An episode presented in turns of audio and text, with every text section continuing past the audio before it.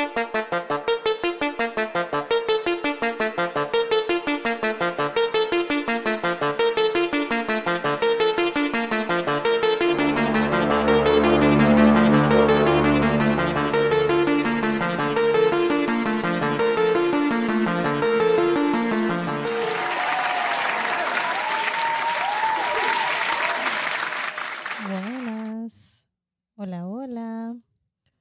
tenemos un tema súper interesante aquí con nuestro tech, Saludos, saludos. que vamos a hablar de automóviles. Muchas personas nos han preguntado sobre un auto eléctrico o de combustible. Y es por eso que decidimos tomar este tiempecito cortito para abundar un poquito sobre el tema. Entonces, desafortunadamente, la verdad es que muchas personas asumen que los vehículos eléctricos no tienen una huella de carbono o que su huella de carbono es tan significa- significantemente menor que la de un vehículo de gasolina, que es intranscendente. Entonces, la verdad es que a nadie le gusta admitir o quiere admitir que la producción, el envío y la carga de un vehículo eléctrico nuevo todavía produce una gran cantidad de emisiones de carbono, mientras que un vehículo obviamente usado es probablemente la opción de emisiones de menor costo debido al costo ecológico de la fabricación, porque, señores, llevamos siglos haciéndolo de esa manera. Sí. Entonces, la pregunta clave que yo te quiero hacer es, porque he escuchado mucho sobre lo de la batería, lo que conlleva hacerlas, fabricarlas, y más hoy en día llama mucho la atención este tema porque ir a la gasolinería a echar gasolina nos pone de súper deprimente. Entonces uno ya comienza a buscar otras opciones, a ver si lo eléctrico nos vuelve a hacer feliz. Pero mm, he escuchado mucho sobre eso de cómo se construye esta batería. Entonces yo quiero saber qué hace que la construcción de esta batería de los vehículos eléctricos sea tan mala para el medio ambiente. El problema principal está en que las baterías requieren la extracción y, la tran- y el transporte de diversos materi- materiales. Por lo general, las baterías si se construyen en un gigafactory, instalaciones masivas que crean baterías de eléctricas a gran escala. Estas instalaciones requieren una gran cantidad de energía para funcionar.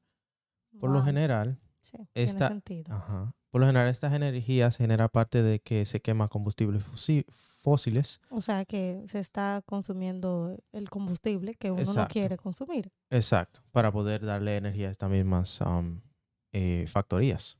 Oh, Y eso solo, la construcción real de las baterías eléctricas, vale la pena recordar que la extracción de materias primas utilizadas en las baterías de vehículos eléctricos también es increíblemente destructiva, en gran parte debido a prácticas mineras ins- insostenibles, poco éticas y ambientalmente hostiles.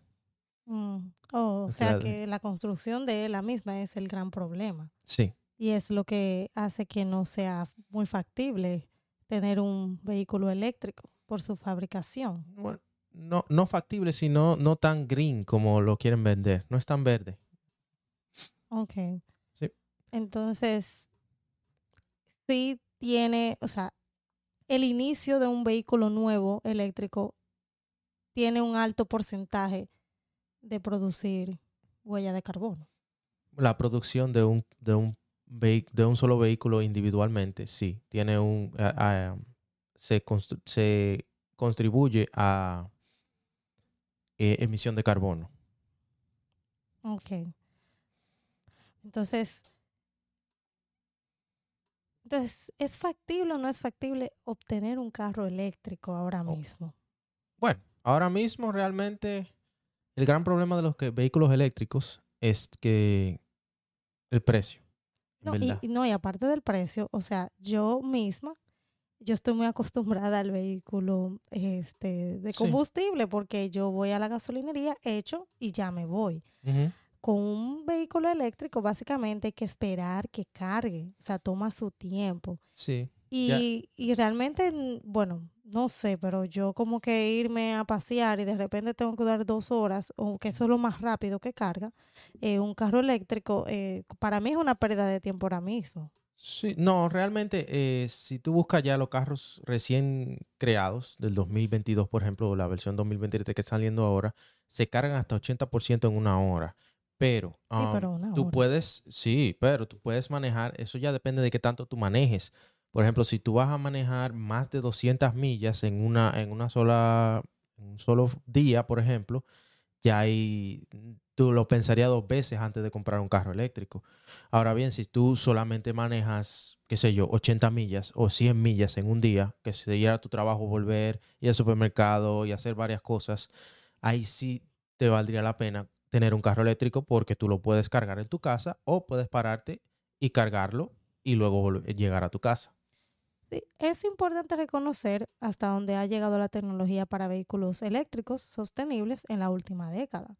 Pero también vale la pena recordar que esta tecnología aún no ha alcanzado su potencial verde, o sea, el green que nos pintan. O sea, eh, es que estamos hablando de cosas que ya tienen años, años, décadas, y hoy en día el mundo va súper rápido. Y de la manera que se está haciendo, el- lo que nos está volviendo green, sí, hemos avanzado mucho, pero no a un nivel eh, como está ahora, que todo está súper rápido. O sea, yo, yo entiendo que todavía no estamos ahí.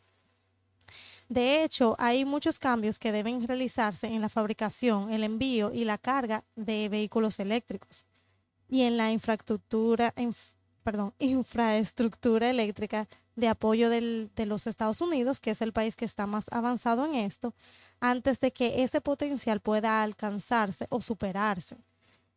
En la mayoría de los casos, un vehículo eléctrico producirá menos emisión de carbono durante su vida útil, obviamente, por todo lo que tú acabas de mencionar, eh, que uno de gasolina. Pero eso no es suficiente ni compensa el daño real causado al planeta al producir este tipo de vehículos ahora mismo. Sí, yo, yo estoy eh, en, en acuerdo y en desacuerdo en, en- en esa parte. Porque en verdad, am, el, el vehículo eléctrico, ya después que fue creado, puede, esas baterías que tú creaste pueden ser usadas por 10 o más tiempo en ese vehículo en específico, 10 años. Y luego, que, y luego de esas baterías pueden ser recicladas y ser usadas en otro vehículo o eh, para otros propósitos. Bueno, eso es cierto porque realmente el combustible se quemó y ya. Sí.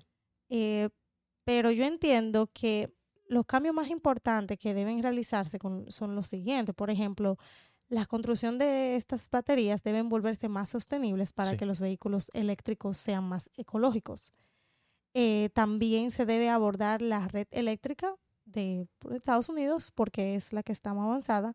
La mayor parte de la electricidad utilizada aquí se genera a partir de la quema de combustibles fósiles, o sea que eh, en un sentido, un vehículo eléctrico todavía produce una gran cantidad de emisión de carbono, vuelvo y repito. La verdad, si estás comprando un, un vehículo eléctrico simplemente porque quieres ser green, en verdad tiene que, hay muchas variables ahí. Sí, y una de las cosas que se pueden hacer si quieres realmente, realmente ser, ayudar más a ser green, es, em, hay unos compradores, eh, ser los, perdón, los compradores consistentes del medio ambiente pueden comprar una compensación de carbono de plantación de árboles de uno, de una, sí, de uno de los proveedores de crédito de carbono acreditados que eliminará todas las emisiones generadas por los viajes personales. Por ejemplo, la energía solar, que es, eso es una manera de, de, tu, de tu aportar a limpiar el dióxido de carbono, la energía del aire, eloica, y la reforestación, que es muy importante eh, tomar en cuenta. Si se, si se abordan esos problemas, la decisión de comprar un vehículo eléctrico se vuelve más mucho más simple, ya que ser, será objetivamente mejor para el medio ambiente y superará claramente a otros vehículos en el mercado, me imagino.